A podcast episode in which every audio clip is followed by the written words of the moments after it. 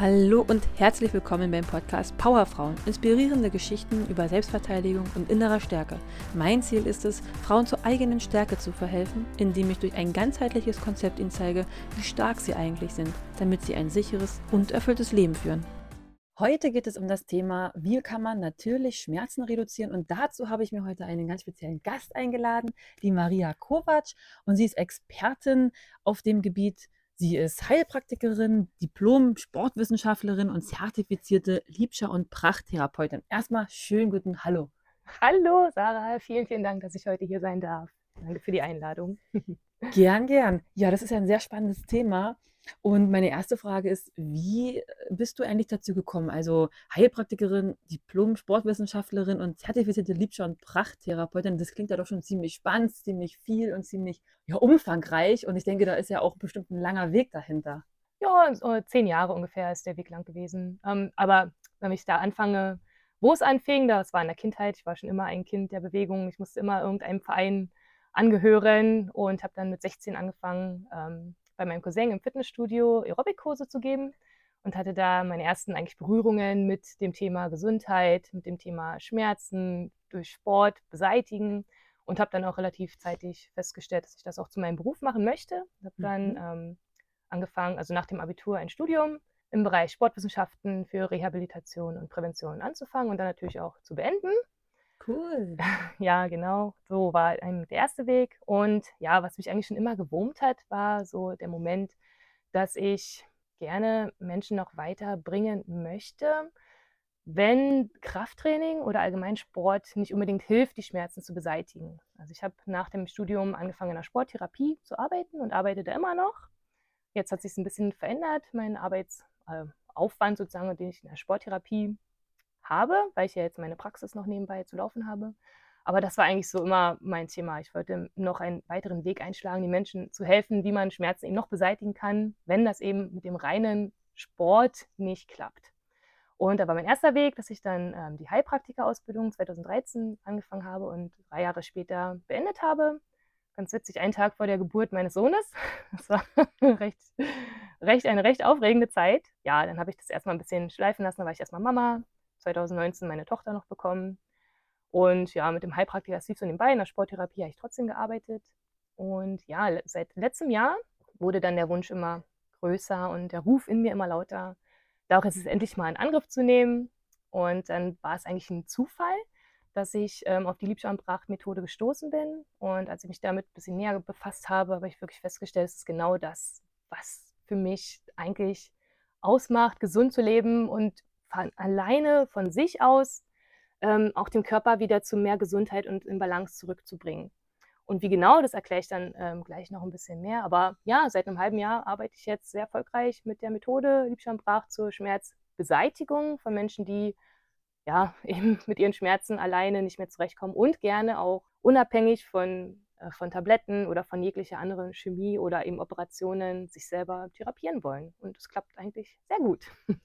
Das ist echt schön. Also ich finde es richtig toll, dieses auf natürlichen Wege gesund zu sein und auch Schmerzen zu bekämpfen und nicht immer gleich zu den Tabletten zu greifen. Das ist wirklich, also das ich wirklich sehr, sehr spannend. Ich bin schon richtig gespannt, was du dann nachher noch so darüber erzählst.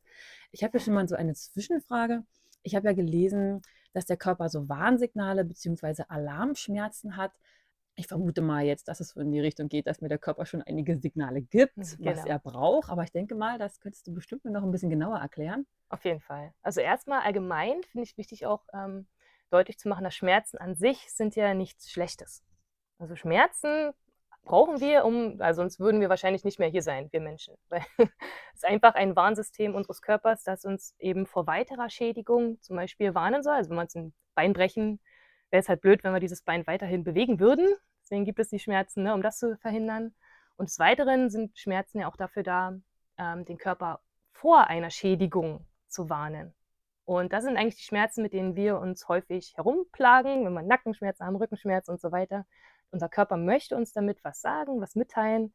Und ja, wir dürfen eigentlich ein bisschen mehr anfangen, darauf zu hören. Ähm, was aber dabei so ein kleines Problem ist, ist, dass die Schmerzen eigentlich nicht immer genau dort auftreten, wo eigentlich die Ursache zu finden ist sehr spannend. Ich würde das an einem Beispiel von Rückenschmerzen einfach mal ein bisschen deutlicher machen. Gerne. Und zwar wenn uns der untere Rücken, also ist ja das gängigste Beispiel, ne, Rückenschmerzen, wenn uns der Rücken wehtut, ähm, denken wir eigentlich oft, na gut, ich muss jetzt Rückentraining machen, ich muss jetzt meine Rückenmuskulatur aufbauen. Ist an sich auch wirklich super gut, aber manchmal hilft es halt trotzdem nicht. Man hat immer noch Rückenschmerzen. Und ja, jetzt wird es auch interessant, weil die Ursache liegt meistens nicht im Rücken. Ich hole mal da ein bisschen aus. Ähm, und zwar gehen wir mal dahin, wie wir eigentlich unseren Alltag bestreiten. Unser Alltag ist eigentlich super, wird immer einseitiger. Und zwar müssen wir halt einfach zu viel sitzen. Das ist halt so, wir haben 80 Prozent ähm, Bürotätigkeiten, ähm, dann müssen wir noch Auto fahren und essen und auf der Couch sitzen. Und alles passiert im Sitzen. Auch wenn wir schlafen, die Lieblingsposition von uns Menschen ist eigentlich auf der Seite liegend. Und wenn wir das mal von oben betrachten, ist auch wieder die Hüfte angewinkelt, die Beine angewinkelt und eigentlich sitzen wir in Anführungszeichen auch, wenn wir schlafen. So ist schon mal unser ein kleines Problem. Deswegen, wenn wir jetzt mal unsere Hüfte uns anschauen. Unsere Hüfte ist dabei immer gebeugt. Ja, die Hüfte ist, ist, klar, wenn wir nach unten schauen, die verbindet quasi den Oberkörper mit dem Unterkörper. Das ist halt der Knick, wenn wir sitzen, logisch, da ist unsere Hüfte. Und da sitzt ein ganz interessanter Muskel. Wir nennen ihn im Deutsch, ist es der Hüftbeuger oder auch der Psoas genannt im, im Lateinischen. Aber Hüftbeuger reicht ähm, für uns vollkommen aus. Ja, der hat nämlich eine Besonderheit. Wenn wir uns vorstellen, Muskeln sind immer an zwei Knochen festgewachsen. Also der verbindet quasi zwei Knochen miteinander. Und unser Hüftbeuger sitzt an vier von fünf Lendenwirbeln. Der ist da angewachsen. Wenn wir uns vorstellen, von innen heraus, also vom Bauch aus gesehen, ist er an vier von fünf Lendenwirbeln, also von der Wirbelsäule, den unteren Part, angewachsen und zieht da übers Becken nach vorne und dann zum Oberschenkel. Wenn jetzt unser Hüftbeuger permanent gebeugt wird, verlernt er es, sich wieder komplett zu strecken, sich komplett wieder in seine ursprüngliche Länge zu begeben. Nicht gleich, aber über die über die Jahre. Jetzt unser Bürotäter, ja, arbeitet halt immer im Büro, wahrscheinlich, höchstwahrscheinlich. Und jetzt kommt dieses Problem dazu, dass wenn der Muskel sich verkürzt, so nennt man das dann, der Muskel verkürzt sich, zieht er permanent die vier Lendenwirbel ein Stück nach vorne. So, das tut dem Muskel nicht weh, das macht er halt einfach, weil er, weil es halt seine, ja, seine Funktion mehr entspricht, weil er halt dauernd gebeugt ist. Und jetzt kommen unsere Rückenmuskeln wieder ins Spiel. Die sind auf der anderen Seite von den Lendenwirbeln. Und der, unser Körper bekommt es ja mit, dass die Lendenwirbel jetzt nach vorne gezogen werden und die Rückenmuskeln kriegen jetzt so ein bisschen Angst und denken, oh Gott, oh Gott, jetzt hauen wir hier die Lendenwirbel nach vorne ab, die muss ich unbedingt halten, dass die mir nicht nach vorne kippen. Und ziehen jetzt permanent richtig doll an den Wirbeln, damit die eben in Position bleiben. Kann man sich auch vorstellen wie so ein Segelmast. so ein Segelmast, vorne ist eine Strippe, hinten ist eine Strippe. Die Strippe vorne entspricht jetzt unserem Hüftbeuger. Da ist jetzt die Strippe ein bisschen ähm, fester zugezogen, also fällt unser Segelmast nach vorne, wie der schiefe Turm von Pisa. Und die Rückseite ist jetzt unsere Rückenmuskulatur. Die muss natürlich jetzt permanent ziehen, sonst würde ja unser, unser Pisa-Turm umfallen. Und deswegen hat unser Rücken die Schmerzen. Das nennen wir dann den klassischen Überlastungsschmerz, den Alarmschmerz, weil unser Körper möchte jetzt uns Menschlein ja aufmerksam machen, dass wir hier irgendwie was verändern müssten, weil es könnte nämlich sein, dass hier dann irgendwann ein Problem entsteht, dass dann tatsächlich richtig eine Schädigung der Lendenwirbel, der Bandscheiben, was auch immer entstehen könnte. Und da gibt es dann eben den Überlastungsschmerz im Rücken, obwohl der eigentlich Opfer ist von dem Täter, dem Hüftbeuger, der auf der anderen Seite liegt. Also das ist mir noch gar nicht, äh, noch gar nicht bewusst. Also ich habe nämlich auch Schmerzen in den Lendenwirbeln. Ich sitze auch permanent fast den ganzen Tag. Und da das heißt, äh, aufstehen, mehr bewegen ist wahrscheinlich eine gute Möglichkeit. Das ist eine gute Möglichkeit und dann vor allem auch den Hüftbeuger dehnen. Wie das geht, da erzähle ich dann auch noch gleich noch ein bisschen mehr. Unbedingt. Also ich, ich, ich freue mich schon auf heute Abend, wenn ich dann loslegen kann mit den ersten coolen Sachen.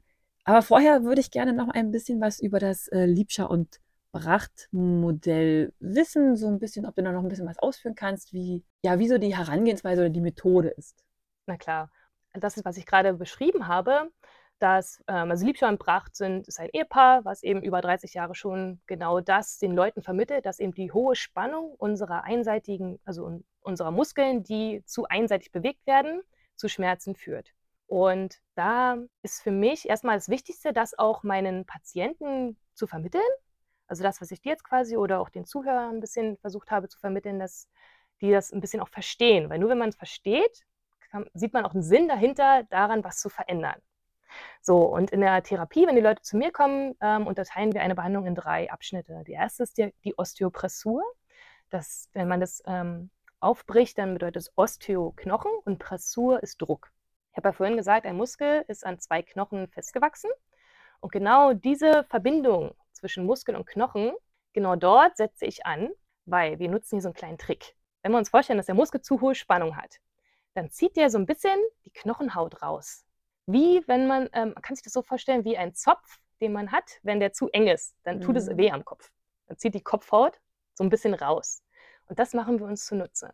Weil die Rezeptoren, die dort sitzen, die ans Gehirn leiten, oh oh, irgendwie der Muskel ist ganz schön, zieht mich ganz schön raus, wir müssen hier aufpassen, sendet dadurch einen Schmerz ans Gehirn. Und ich drücke in der Therapie genau diesen, diese Knochenrezeptoren wieder rein an ihre Ursprungsstelle. Und die sagen dann dem Gehirn, oh, es ist ein Wunder geschehen, der Muskel hat gar nicht mehr zu hohe Spannung, der zieht mich nicht mehr raus, sondern ich, ich bin wieder an meiner Ursprungsposition. Liebes Gehirn, du kannst den Schmerz reduzieren bzw. abschalten. Das Gehirn macht das natürlich, weil Schmerz entsteht in erster Linie wirklich im Gehirn und wird dann an die entsprechende Struktur geleitet. Und sobald dann das passiert, sobald der Schmerz reguliert ist, dann wird auch der Muskel automatisch entspannt. Das mhm. ist natürlich cool mhm. für den mhm. Patienten auch. Und für mich und den Patienten ist es dann auch wichtig, dann auch das möglichst körperlich, äh, also dass sie das körperlich wirklich erfahren, indem wir einen Vorher-Nachher-Vergleich machen. Also die kommen mit einem gewissen Schmerz, wir nehmen diesen, diese Schmerzposition ein und sagen, okay, das sind jetzt 100% Schmerz. Und nach dieser Osteopressur machen wir dieselbe Bewegung nochmal. Und der Patient sagt dann, wie viel Restschmerz noch da ist. Mhm. In der Regel sind, haben wir den Schmerz um mindestens 70% verringert. Mhm. Und manchmal so ist er sogar komplett weg. Und das ist auch einfach der Beweis dafür, dass der Schmerz von den überspannten Muskeln kommt. Und es ist total spannend und schön zu sehen. Und dann weiß der Patient auch, aha, cool, ich kann was machen. Und da kommen wir dann zu Schritt zwei. Was kann der Patient machen? Durch die Osteopressur merke ich auch, welche Muskeln jetzt wirklich daran beteiligt sind, ähm, an dieser zu hohen Spannung, weil es tut ein bisschen weh, wenn ich da auf den Knochen drücke. Und da bekommt der Patient von mir die richtigen Übungen, wir nennen die die Engpassdehnungen. Also wir müssen den Muskel wieder in die Länge ziehen. Das, ist, mhm. das, kann, ja, das kann auch kein Arzt machen. Das, der kann dir das nicht aufschneiden und da ein Stück Muskel wieder einsetzen, damit er wieder in die Ursprungslänge kommt. Das können wir einfach nur von innen heraus machen. Und das Schöne ist, dass es eben auch geht, dass wir uns da wieder in die ursprüngliche Balance bringen können, dass unsere Muskeln wieder die ursprüngliche Länge zurückbekommen und dadurch dann tatsächlich die Schmerzen reduzieren. Also ihr bekommt dann Übungen, die ihr zu Hause durchführen kannst, dauert ungefähr zehn Minuten am Tag, die man dafür investieren darf.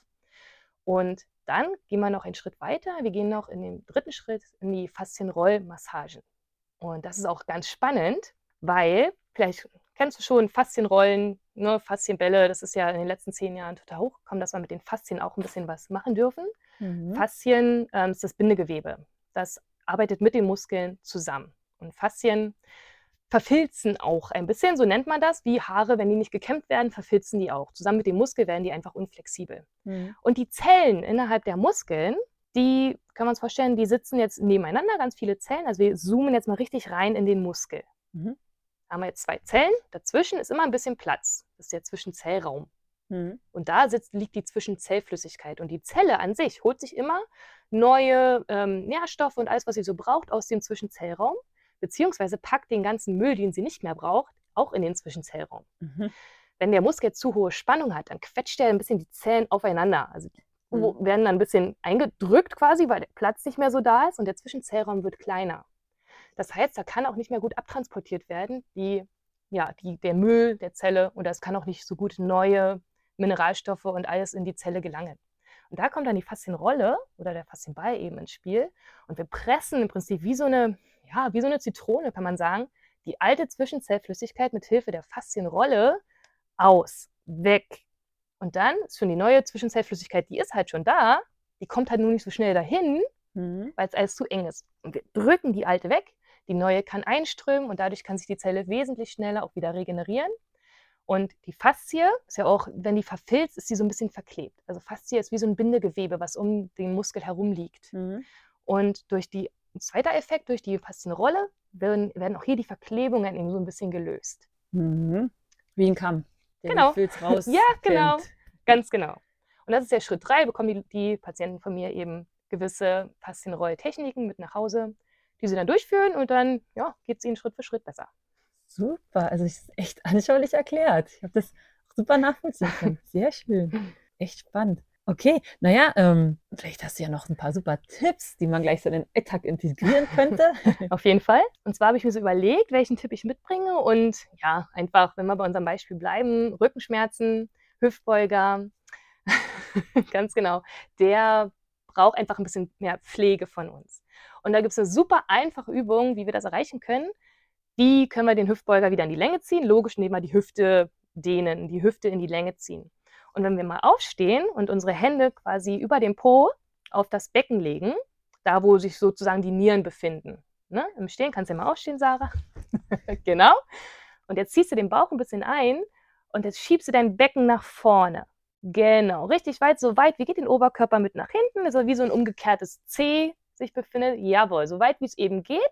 Hier ist wichtig, auf den Körper zu hören und zu sagen, du gehst, also man geht so weit, wie man es gerade so gut ertragen kann. Ne? Wie es, es darf nur noch ein bisschen Spaß machen, du darfst immer noch dabei ein bisschen lächeln. und dann bleibst du so zwei Minuten. Stehen. Ja. In der Bewegung. Genau, also einfach so. Es ist wichtig, dass du eben diese zwei Minuten in dieser Dehnung bleibst, weil damit im Gehirn ankommt, dass das wichtig ist, dass hier der Hüftbeuger wieder in die Länge gezogen wird. Wenn wir das nur so kurz machen, dann denkt das Gehirn, ach naja, ist ja nicht so wichtig. Okay. Das wirkt ein bisschen anstrengend.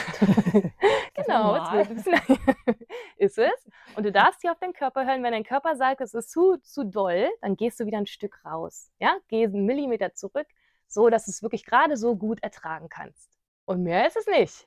Wenn du das täglich einmal machen würdest, könntest du auch mehrmals machen, geht es deinem Hüftbeuger gleich wesentlich besser. Und der Körper merkt, aha, okay, ist doch wichtig, dass unser, mein Hüftbeuger dass ich den wieder ein bisschen flexibler mache, weil er nicht den ganzen Tag in einer eingezogenen, verkürzten Position sich befindet. Wenn es dir auch im Rücken ein bisschen wehtut, ist gar nicht schlimm, ist ganz normal, weil wir da dann quasi genau da arbeiten, wo wir arbeiten müssen. Und das erkläre ich auch immer den Patienten. Wichtig ist, auf den Körper zu hören, nur so, rein, so weit in die Dehnung reinzugehen, wie man es gerade so gut ertragen kann, ohne dass man jetzt einen mega großen, stresshaften Schmerz entwickelt. Weil dann hören wir auf das Gewebe. Das Gewebe, also die Muskelfaszien, die arbeiten eben für uns und die wollen nur unser Bestes. Und wir dürfen auch auf die Signale hören. Das heißt, ich brauche mich jetzt nicht schlecht fühlen, wenn da kein C draus wird, sondern eher so, so ein. du machst es super. Also genau so soll das aussehen. Also ich muss ehrlich sagen, ich habe das Gefühl, ich bin ziemlich ungelenkig. So nach hinten hin. Ja, na, natürlich. Wir machen es halt zu selten. Definitiv. Also das werde ich heute Abend gleich nochmal machen. Aber ich finde schon, dass wenn man an einer bestimmten Stelle bleibt, dass es ein bisschen, bisschen weicher wird oder so ein bisschen entspannter, nicht ja. ganz so. Also man hat dann immer das Gefühl, so, okay, gar nicht mehr so schlimm. Genau. gar nicht mehr ganz so schlimm. Ja, genau. Das ist sehr schön. Und ich, hätte, ich habe sogar noch einen Alltagstipp. Und zwar betrifft es unsere Wade. Mm. Ja, es, es klingt eigentlich total banal, aber Wadendehnung ist so wichtig die Wade, die zieht über unser Knie. Also da ist der, der Ursprung, also der Knochen, wo die Wade rauswächst, ist der Oberschenkelknochen auf der Rückseite und zieht bis runter über die Achillessehne mhm. in unsere Ferse. So, unsere Wade würde gedehnt werden oder halt die, die Muskelfaszie, die würde gekämmt werden, wie wenn wir wieder unser Beispiel der, ha der Haare nehmen, wenn die Ferse tiefer wäre als unser Vorfuß. Das würde zum Beispiel im Sand passieren. Wenn wir über Sand laufen, dann ist unsere Ferse tiefer als der Vorfuß. Auf geradem Asphalt ist das nicht so. Die Ferse ist immer gleich hoch wie unser Fuß. Also wir laufen ja gerade. Also die Hacke muss, sollte tiefer sein. Die Hacke sollte tiefer sein als, als die der Zehen. Genau, richtig. Das war früher über unebenen Gelände, war, ist es ja normal, da ist es ja so. Dann mhm. läuft man mal ne, schräg ein bisschen. Und seitdem wir aber Asphaltboden haben und Teppich und so, passiert das nicht mehr. Das heißt, unsere, richtig, hohe Schuhe sind dann noch einen Zacken schärfer, es wird ja dann noch schlimmer, die Wade wird ja dann noch verkürzter. Mhm. Und das ist eigentlich für unsere Wahl total schlecht. Und die ist eigentlich immer ein bisschen na, eingesperrt. Mhm. Und durch die Wadendehnung ist es wirklich wie eine Befreiung der Wadenmuskulatur. Mhm. Und die Wadedehnung geht, geht, ganz einfach. Du hast, nimmst ein dickes Buch und stellst da deinen Vorfuß drauf mhm. und dann streckst du einfach dein Knie. ich habe zwar kein dickes ja, Buch, mal. aber ich habe ein kleines. Aber ich ziehe mir die Schuhe aus. So, also ich sehe Genau, also wenn dein, dein Buch jetzt noch dicker wäre, wäre dein Vorfuß noch höher. Also so den Vorfuß mache ich jetzt darauf. Genau, aber es ist dein, dein, dein Buch ist zu dünn. und wenn du jetzt dein Bein streckst und dann mit dem Oberkörper nach vorne gehst, dann zieht es im Prinzip die Wade lang. Ja, also so kann man es natürlich, genau. Auch ein dickeres Buch. Genau, jetzt hast du deinen Vorfuß auf ein dickeres Buch gestellt, dein Knie ist durchgestreckt und wenn du jetzt mit dem Oberkörper so ein bisschen nach vorne kommst, wird ja die Wade immer länger. Mhm. Also es zieht dann am Ende in der Wade. Ich habe letztens eine Yoga-Übung probiert und da habe ich es voll in der Wade gespürt, dass ich die Mhm. Bewegung nicht hinbekommen habe, Ja, weil die Wade weil die, nicht gestreckt, also ich konnte den Fuß nicht strecken. Ich gedacht, so meine Güte, Ja. ist meine Wade unflexibel. mhm. Und das ist nicht nicht nur deine, also von allen, von uns allen Menschen. Wenn wir die Wade nicht stehen, wird sie halt unflexibel. Und dann kommen so Sachen wie Wadenkrämpfe oder Fersensporn, Kniebeschwerden. Das sind dann so die Sachen, die eben entstehen können, wenn die Wade zu kurz ist. Und das dann auch wieder zwei Minuten machen? Natürlich. Rechts und links dann jeweils. Ja. Da sind wir jetzt schon bei sechs Minuten, nicht heute Abend. Ja, ich sag ja, zehn Minuten am Tag darf man sich äh, Zeit dafür nehmen. Okay. Das waren ja also schon mal zwei echt coole Tipps. Also wie gesagt, ich werde die heute Abend gleich machen und die in meinen Alltag integrieren. Sollte man das eher abends oder früh oder ist es völlig egal, wann man das macht? Gibt es da... So wie es für dich am besten in deinen Alltag passt. Okay, also da keine ganz... Da gibt es überhaupt keine Vorschrift, äh, Vor- Vorschriften. Also wer jetzt eher so ein Frühaufsteher ist und früh gut Zeit hat, da macht es Sinn, es gleich früh zu machen. Manche machen es aber auch gerne einfach abends, weil sie dann, also am besten ist es, wenn du eine Routine entwickelst und das, die Übungen an irgendwas koppelst, was du sowieso schon jeden Tag machst. Hm. Also wie zum Beispiel Wadendehnung kann man super beim Zähneputzen machen. Hm. Und dann erinnert man sich auch gleich wieder dran, ah, ich, muss ja, ich putze jetzt Zähne, also kann ich ja gleich meine Wade dehnen. Also gleich mal ein Buch ins Bad packen. Zum Beispiel, ja genau. Oder halt auf Arbeit. Ist für den Arbeitgeber auch gut, wenn man an seine Gesundheit denkt. Ne? Also am Ende finde ich das gar nicht schlecht, es auch auf Arbeit zu machen, wenn es seine Ruhe hat oder sich nicht unbedingt so beobachtet fühlt. Ja, und zwei Minuten mal einzubauen. Sollte drin sein. Minuten jetzt- Sehr schön. Genau. So, dann hätte ich noch eine Frage. Ob du, hast du vielleicht noch so einen genialen Geheimtipp, so, äh, vielleicht noch so, ja, so einen Insider-Tipp? Ja, so. den habe ich auch. auch wieder für unsere Bürotäter. ja. Die kennen das vielleicht, dieses Brennen zwischen den Schulterblättern. uh, immer. Ja. Auch hier sitzt der Täter nicht hinten da zwischen den Schulterblättern, sondern tatsächlich vorne im Brustkorb. Ach. Und da gibt es eine super coole Sache. Dann packst du dir morgen einfach mal einen Tennisball in deine Arbeitstasche.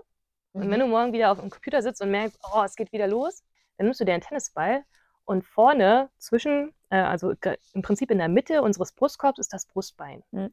Wenn man vom Hals abwärts geht, kommt die Kehle und dann beginnt dort das Brustbein, also genau zwischen den Brüsten und es geht bis nach unten. Ähm, bei den Frauen eigentlich bis zum BH, beziehungsweise man kann es auch spüren, irgendwann wird es dann weich, da kommt dann der Magen. Mhm. Und da ist das Brustbein. Und dann gehst du einen Zentimeter rechts daneben oder links, such dir aus, mit deinem Ball ran, von oben, von der Kehle und dann gehst du nach unten. Und zwar drückst du den Ball gegen diese Partie, also gegen das Brustbein, ein bisschen seitlich, also ein Zentimeter von der Mitte entfernt, drückst du gegen und dann in ganz kleinen Kreisen rollst du mit dem Ball dein Brustbein entlang nach unten. Richtung Körpermitte, also Richtung Magen. Mhm. Und so richtig, kann sie richtig Zeit lassen. Richtig langsam drückst du rein. Wir wollen hier wieder das Gewebe ein bisschen ausdrücken, die alte Zwischenzellflüssigkeit wegtransportieren und die neue reinströmen lassen. Und wenn es sogar weh tut, manchmal tut es weh, an den Stellen kannst du ein bisschen länger bleiben und rollst bis nach unten, wenn du dort angekommen bist. Einmal über die Mitte drüber, also über den äh, Anfangsbereich des Magens. Wieder auf der anderen Seite gehst du langsam wieder nach oben. Und ich verspreche dir, du wirst dann keine Schmerzen mehr zwischen den Schulterblättern haben.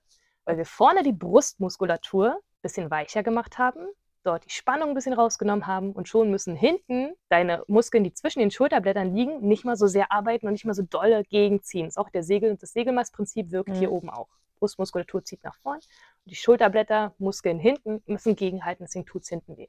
Okay, also ruhig auch kräftig dann. Ja, so doll wie du kannst, richtig rein ins Gewebe, genau. Richtig, richtig stark so. so was geht. Das, was du eben gut aushalten kannst, genau. Okay. Also dann so im Uhrzeigersinn? Das ist egal. Also du fängst im Prinzip auf einer Seite an Okay. und rollst in ganz klein, wie so ganz kleine Loopings. Mhm. Drückst du im Prinzip den Ball gegen deinen Brustkorb und rollst ganz, ganz in ganz, ganz kleinen Kreisen deinen Brustkorb entlang, also dein Brustbein entlang nach unten bis zum Magen, rüber auf die andere Seite und dann wieder hoch. Man kann auch nichts falsch machen. Also wenn du über dem Brustbein einfach rollst mit dem Ball in kleinen Kreisen, dann kannst du auch nichts falsch machen. Okay. Sehr schön. Also da habe ich ja, da, also morgen einen Ball einpacken und schauen, ob ich auf Arbeit ein dickes Buch finde. Genau. kannst auch einen Keil nehmen, wenn du einen Keil hast. Geht, macht sich auch super. Sogar Ja. besser als ein Buch. Und dann aber mit der, mit dem Fuß den Keil hoch oder an dem Keilende? Also der, der, deine Zehen sind auf dem höheren Keil. Okay. Teil. Weil, weil dann ist ja die Ferse tiefer als der Vorfuß. Und das braucht die Wade, um gedehnt zu werden. Gut. Das waren auf jeden Fall echt super geniale Tipps und ich werde die heute Abend anwenden. Und wenn jetzt so unsere Zuhörer noch äh, Fragen an dich haben, wie könnten die dich denn erreichen? Ähm, ich habe eine Internetseite, also wer da gerne mal draufschauen möchte, da sind auch noch andere Tipps über oder mehr Tipps über die Liebschirmpracht-Methode. Ähm, da geht man einfach auf äh, www.naturheilpraxis-kovac, also mit K-O-W-A-T-S-C-H.de. Oder ja, mich findet man sonst auch in der Lindenallee 21 in Eisenhüttenstadt. Wer ortsässig ist, genau, kann mich dort antreffen. Sehr schön. Dann bedanke ich mich ganz, ganz herzlich und ich habe mich sehr gefreut über dieses echt super nette Gespräch. Und dann hören wir uns beim nächsten Mal. Dankeschön, Sarah, dass ich hier sein durfte. Hat mir auch super Spaß gemacht. Gerne. Na dann, tschüss. Tschüss.